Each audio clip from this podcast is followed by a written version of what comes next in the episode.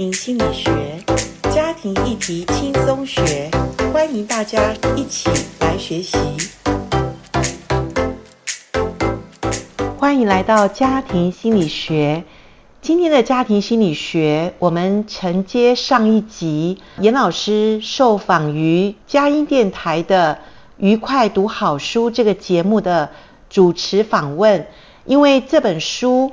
我们能够连结一起来共同的分享，因为母亲的角色对一个人的影响是非常的大。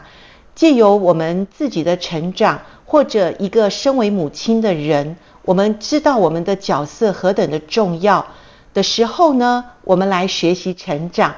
如果你还没有结婚，你是一个成年人，你也可以。知道你受了母亲什么影响，好不好？我们借由今天的节目，让我们来认识一下我们的母亲有没有是一个控制型的母亲，或者是一种所谓奖杯型的母亲。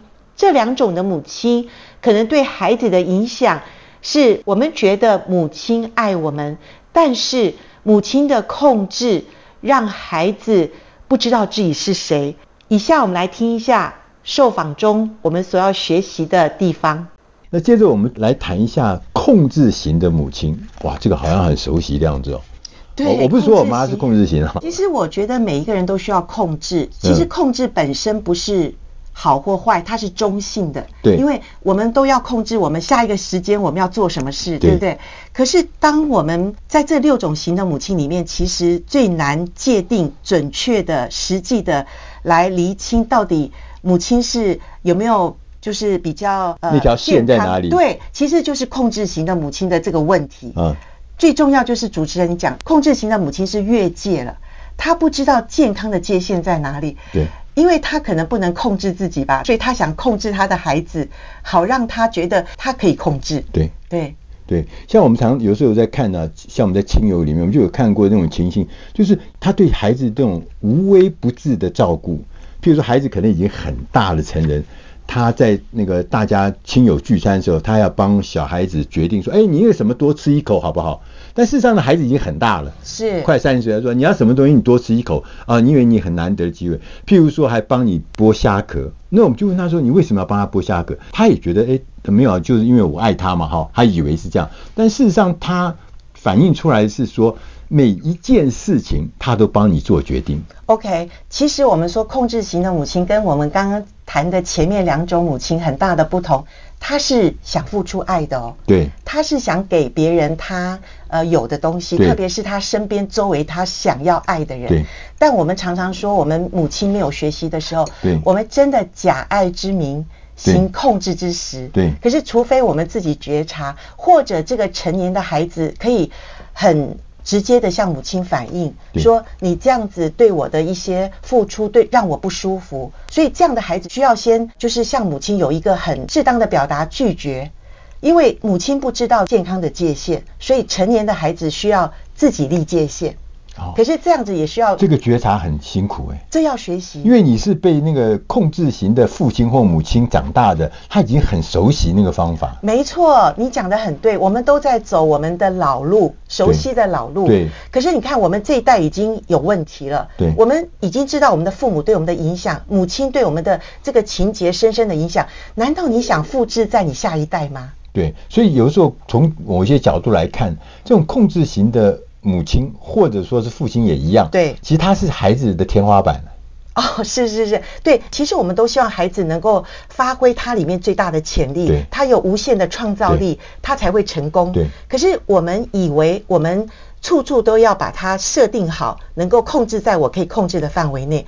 其实你拦阻孩子长大成熟，你拦阻孩子可以发挥他可能上帝给他更好的天分，他都没有去。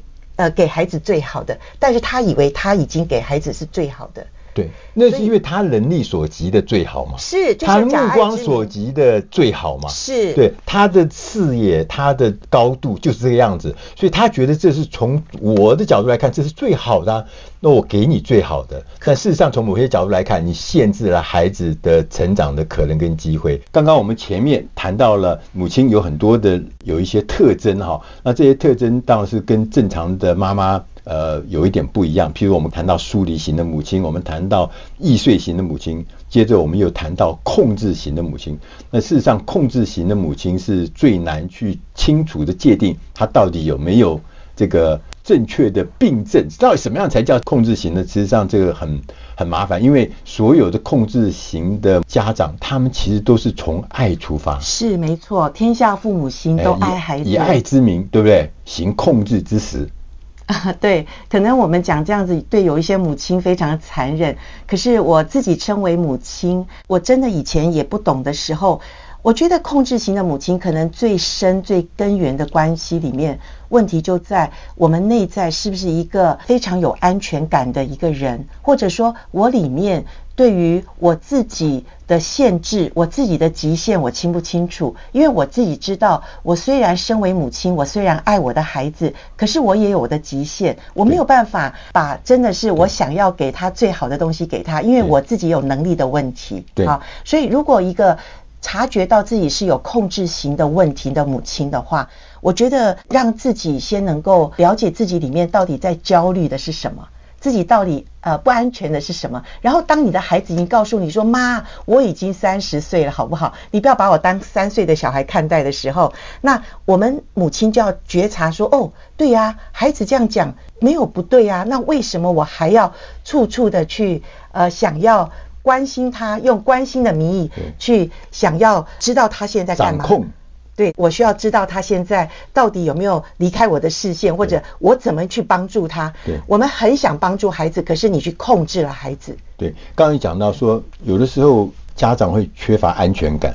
对，他内在因为安全感的不足，所以说他就会觉得东西都要在他的范围之内、视线的范围之内，或者说他规划的范围之内来做所有的事情。反正因为他没有安全感，他不能够接受他亲近的人离开他去自行发展，在他看不到的地方。我觉得这也是可能是控制型的母亲的一个重要的原因嘛，就是安全感不足。对，那可能这样的母亲是从小也被。所谓疏离型或者说控制型的母亲，嗯、情绪勒索，我们不是很多人在讲这件事吗？也是一种控制嘛，是不是？对，对。那所以呃，这样的人长大之后，他里面常常有罪疚感，嗯、他里面常常觉得说，哎，我够不够好？我是不是可以做得更好？所以无形中他自我的要求里面，他自己不安定。他自己没有办法知道自己是谁。简单的讲，他没有办法知道自己呃能够做什么，不能做什么，所以他期待他的孩子能够更完美，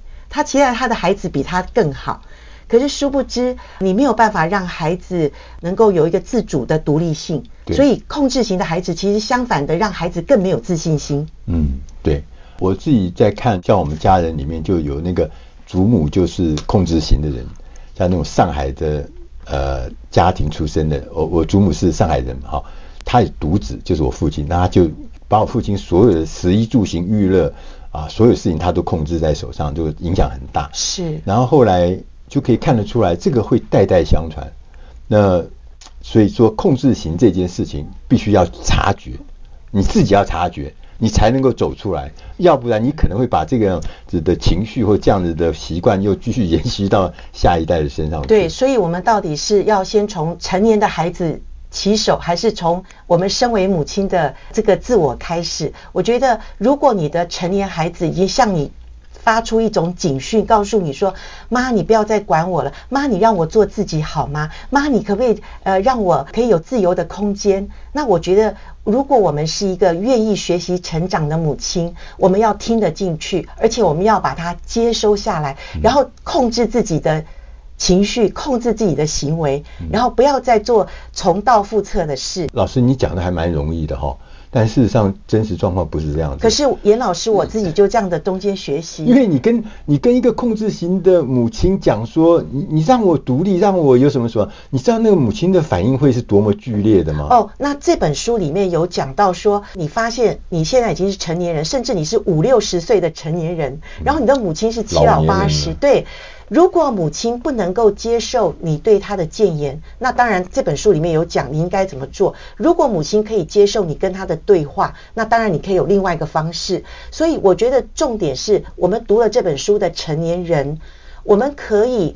呃，第一个就是包容我们母亲她没有办法改变的事实。嗯、如果她真的已经年老了，对，对不对？对对，对。那如果这样的结果，那我就先从我这一代要改变。嗯、有一句话讲得很好，伤痛不代传啊。如果我们自己生命中有的伤痛是从我们原生家庭母亲那边来的，那我们自己身为别人的母亲，我们真的要把这个伤痛停止了。对。否则我们的孩子怎么办呢？对，就是用我们。啊，什么以前讲说媳妇熬成婆了，以前这个我被这样的对待，现在好不容易我可以当家做主，我又开始搞这个玩意儿，对我的下一代啊，我控制你是应天经地义，我就是被控制的状态下长大的，所以我控制你呢也是应该的。但事实上这就是刚讲的伤痛不代传，是我们每一个人，我不能够让我的母亲改变，但至少我自己可以改变。没错，没有错。对，所以控制型这是很普遍的现象。我觉得非常值得我们认真的去思考、去面对。接着还有一个母亲的形态叫做奖杯型，奖杯型也是另外一种控制哈，因为他的控制是他希望孩子好，他是更加码的认为自己的孩子是天下最能够有成就、应该要有成功的一个孩子。哦，对。所以他就有无止境的称赞吗？他在小孩小的时候呢，他会让孩子在他的亲友面前表现出哦，你看我孩子得了什么奖状，让我的孩子来表现一下他现在学到什么才能。然后呃，孩子如果逃避，他会斥责孩子说：“你不要这样子，让我没有一个可以表现的机会。”例如是这样，嗯，或者当孩子在学校可能被呃老师觉得他不能够被才华展现的时候，他会怪老师。如果她呃有一个失恋的经验，她会怪她的男朋友或女朋友说是因为对方的问题。奖杯型的母亲常常不会去了解人有差异性，人可能也有他的极限，或者他不可能事事都好。可是他一直把孩子建立在一个理想的状态，嗯所以我们说奖杯型的母亲。那个孩子需要真实的做自己，就他以孩子为勋章，以孩子为骄傲，以孩子为自己跟人家彰显自己是一个杰出妈妈的一个重要的关键。对，孩子的成就就是他的喜乐，他的快乐。对，其实他不一定是。说他真正的去赞美这孩子，他其实最重要是用孩子的任何的成就来彰显自己是一个厉害的妈妈吗？没错，就是也是自己不够有自己真实的一面。其实我还有呃，我曾经有看过一个经历啊，就是孩子犯了一件错误，是啊，在婚姻上面犯了一个错误，对，结果呢，这个其实跟妈妈没关系，但是妈妈就像一个道德魔人一样，到处去讲。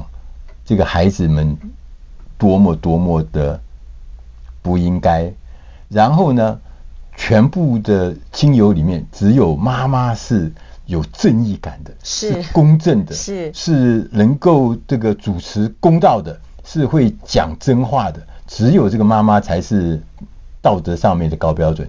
所以他这个奖杯，我觉得不只是正面的，以为他还是负面的。哦，当然，当然，这个六种型的母亲都有，都是负面的问题，就是、哦、对。所以奖杯型的母亲可能一直活在他自己的理想中，可能他自己小的时候没有办法得到成就感，嗯、所以他从他的孩子身上说：“你一定要比我更强，比我更好。”所以他否定一切的不好，他否定孩子。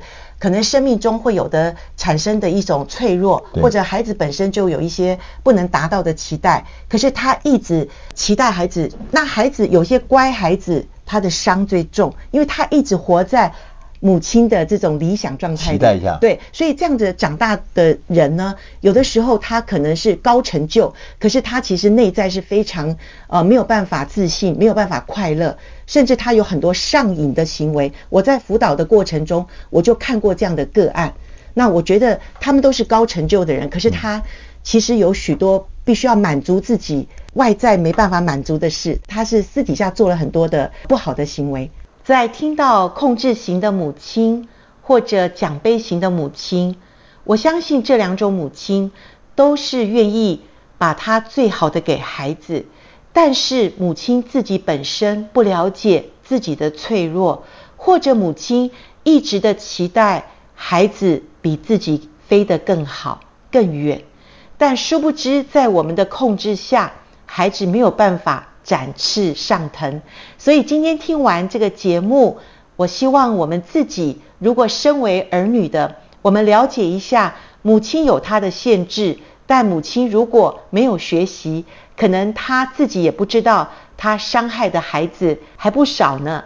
但是如果我们今天已经成为母亲的人，小心我们有没有在自我的限制下，我们以为我们给孩子的是我们希望他们更好，殊不知孩子在母亲的要求或者母亲的这种理想化当中，孩子受了伤，孩子的翅膀被折断了。所以今天我们的节目希望让你能够得着一点的益处，好让你思想自己有没有成为孩子的拦阻。或者我们自己受到母亲的影响，我们要怎么样的来帮助自己长大成熟呢？接下来我们还有一集谈到我们可以怎么离开我们的母亲，让自己的成长能够不受母亲的限制。好，我们现在这边暂时告一段落哦，希望大家都能够有一个美好幸福的人生。拜拜。